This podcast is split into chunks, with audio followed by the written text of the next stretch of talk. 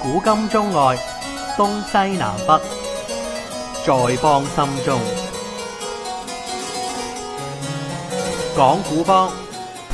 喂，又係講古幫嘅時間啦。咁啊，呢個標題啊，應該好多人中意聽㗎啦。因為係喺香港人哋啊，好多人中意做運動嘅，係就係、soccer。係啦，咁啊，用英用英式英文咧就係 football。嗯咁但係咧，其實基本上咧，就除咗喺即係嚇喺英國喺同埋喺香港要要講 football 之外咧，基本世界其他地方都講 soccer 嘅。係。但係唔緊要啦，總之我哋講嘅就係哎，但係咁喎，英式係哎，但係咁喎，FIFA 用語啊係係冇 soccer 嘅就係 football 嘅啫嘛。 ，FIFA 喎， FIFA 我知，FIFA 係 FIFA 就係咩咧？呢個係 f i l i h a s o n International de Football Association。係啊。佢嗰個咧，佢嗰、個，佢嗰、個，佢佢，但係咧，FIFA 本身係國際機構嚟㗎嘛，係係啊，所以應該佢哋佢哋自己用 football 嘅，係係啊，soccer 就即係我而家真係未冇乜點聽人用過，啊而家真係好少，我都好少聽人哋講 soccer，係啊，誒、就算你而家英超啊，係英超都叫 football 啊。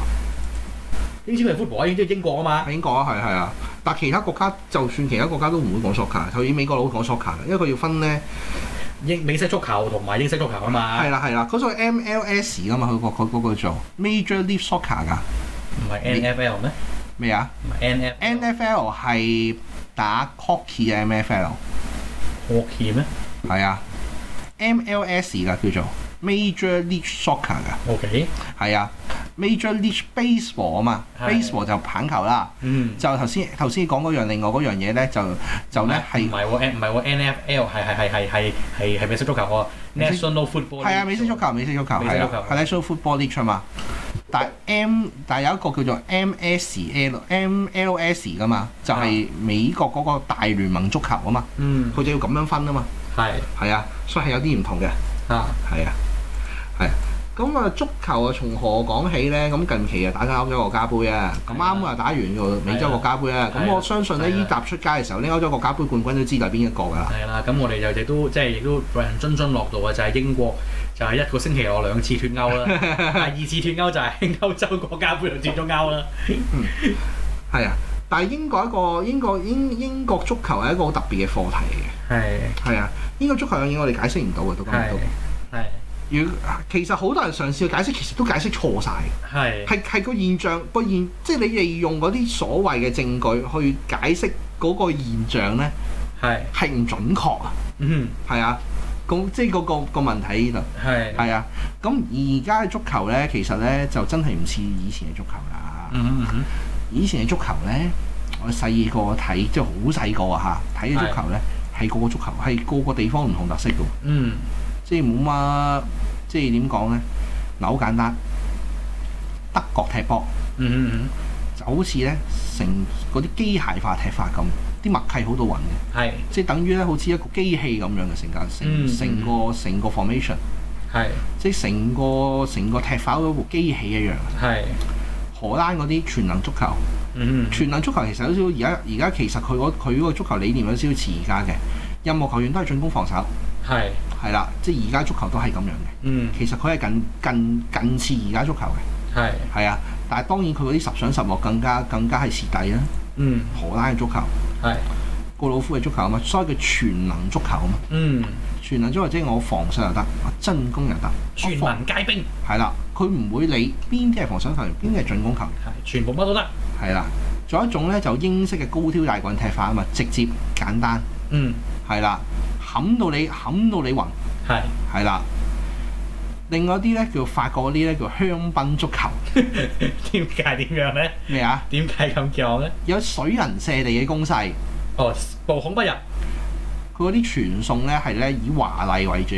O K，真係好有法，真係真係好，真係好法蘭西啊！好翻西嘅。即係佢傳，即係個個呢啲球員咧，即係嗰一上腳咧，嗯，就可以傳到靚波，致命嘅靚波㗎啦。係，係啊，即係佢哋係要咁樣嘅，嗯，係啊，即係即係佢哋個足球係要咁樣嘅，是這樣玩法的。係啊。但係嗰啲又唔係短傳滲透嗰啲喎，因為係南美嗰啲係短傳滲透同係有個人技術㗎嘛，係，用個人技巧啊嘛，因為跟住短傳滲透用創意嚟撕破防線啊嘛。嗯但法國就唔係啊嘛，法國就要咧喺地面喺地面嘅組織上面咧，就好似畫緊一幅畫咁啊，哼，係，係啊，你睇落去真係好似畫緊一幅畫咁嘅。嗯，咁意大利唔使講啦，係防守係硬淨嘅防守，係甚至佢無孔不入嘅防，叫叫做叫做叫做密不透風嘅防守。呢嗯啲係啦，呢啲咧就我哋咧細個以前睇足球嘅概念，就係咧嗯點解咧細個咧就係咧點解我哋細個睇足球都講嚟講去我啲國家嘅咁樣，係咯，係啊，其實因為咧就因為佢太有特色，其他其他國家咧係製造嗰啲特色嘅足球出嚟嘅。係只可能平時平時可能有一兩個名將，所以變咗嚟講咧，佢哋有啲佢哋咧就永遠出唔到位，嗯，跟住之後係永遠出唔到出唔到頭。啊係跟住之後咧，到到現在嘅足球咧，現在足球其實好多好多其實一隊咧，你問我好大嘅分別係冇乜好大嘅分別，係，只有西班牙，西班牙好特殊嘅踢法，嗯西班牙有短傳滲入，加係埋一啲快速嘅組織，係嗰種有個名嘅，不過時唔知 T T 乜嘢嘅，嚇，佢哋個西班牙話個名。嗯係啊，嗰種嗰種嘅足球咧，嗰種嘅足球咧，係咧成日咧喺你腳邊傳波嘅，嗯短長短長長短短，係，好即係即係好似好好好好好好似好似踢節奏咁嘅，嗯你唔知幾時長幾時短， ，Flamingo，係啦、佢可以快，佢突然間慢慢慢慢慢，突然間快啊快，跟住咧跟住咧變咗慢，跟住又快兩下，嚇啊佢就攞命㗎啦。嚇，係啊，佢依種足球咧，其實咧喺呢個九喺呢個巴塞喺度踢得就就其實係仿巴塞嗰套嘢嘅啫。 OK，係啊，其實西班牙本身一直係冇一個摸索唔到一個，即係就算佢咁多強隊咧，嗯即係所謂皇馬、巴塞咧，以前係摸國家都係摸索唔到到咁嘅踢法嘅。係係啊，係踢嗰啲咧，踢嗰啲真係笑，即係點講咧？係真係叫做盲目地進攻咯，嗯係啊。反而巴塞之後，巴塞出現咗之後，就依十零廿年咧有呢種踢法咯。但係呢種踢法而家又開始有少少落後啦。如果唔係咧，琴日就西班牙唔會出局嘅，係，而家係係邊種踢法冇啊最一先進種咧踢法最先進。 ？OK，冇一種踢法最先進。咁恐怖？而家其實對對踢出嚟嘅嘢係差唔多，只係到臨場發揮係點樣嘅啫。嗯，係、，啊，高低亦都講真，強隊同弱隊嘅實力嗯，拉得接近。係英格蘭輸係就係輸俾冰島，其實唔係英格蘭，英格蘭實力一定高過冰島，要肯定。係，但英格蘭踢唔到個 form 出嚟，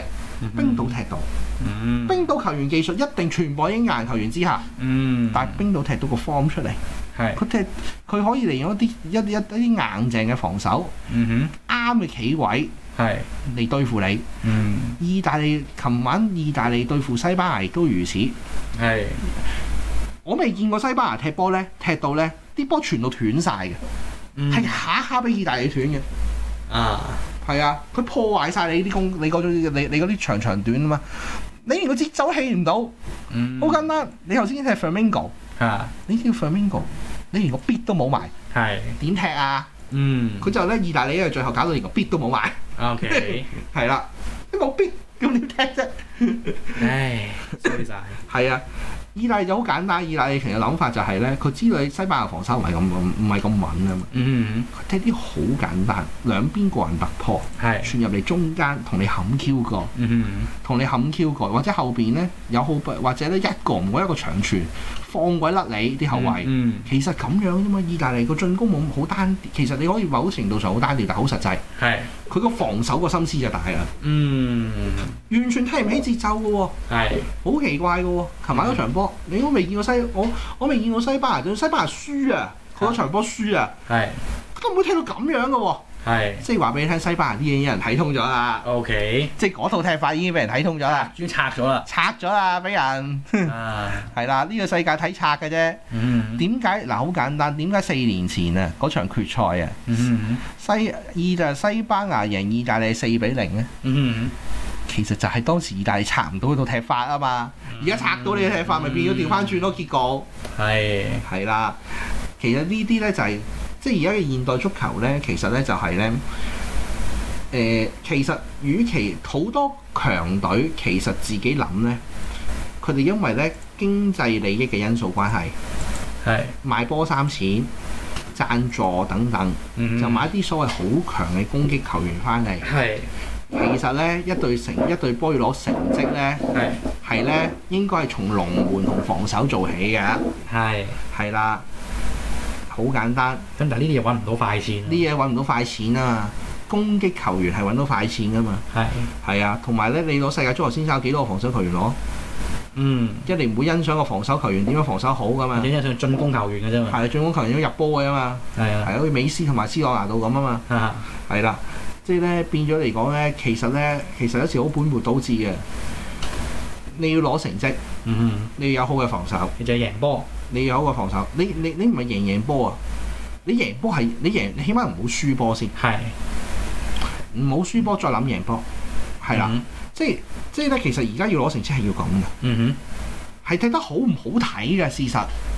嗯，好現實講好唔好睇，冇得幾多隊巴塞。巴塞點解點解喺西班牙可以叱咤風喺去呼風喚雨，或者歐洲可以呼風喚雨？嗯因為佢將世界上最好嘅攻擊球員擺埋一齊啊嘛。哼，係，係啊，同埋個個咧嚟到係驚咗佢啊嘛。嗯尤其西班牙自己國內啲對手啊嘛，一見到巴塞已經驚，已經已經退避三舍。埋，同埋西班牙自己本身啲球員個防守嗰、個嗰、個嗰、個概念唔係咁好啊嘛。嗯哼，咁咪變咗不變咗變咗西變咗巴塞咪成日都係西成日都係巴塞變咗巴塞咪喺西班牙咪掂咯，係，巴塞同西班就算歐洲嚟講，歐洲都好成功巴塞，因為佢哋佢哋始終有幾硬淨嘅防守喺度，嗯哼，係啦。其實佢其實最大功能係佢中後場啊，美斯當然好波啦，美斯係接近接近球王級球員啦，但係係當佢最後做，其實佢未係一個球王級球員啦，嗯哼，因為佢未攞過大賽冠軍。嗯呢、個到今日佢到兩日前佢都攞唔到大賽冠軍。哼，啊，係啦，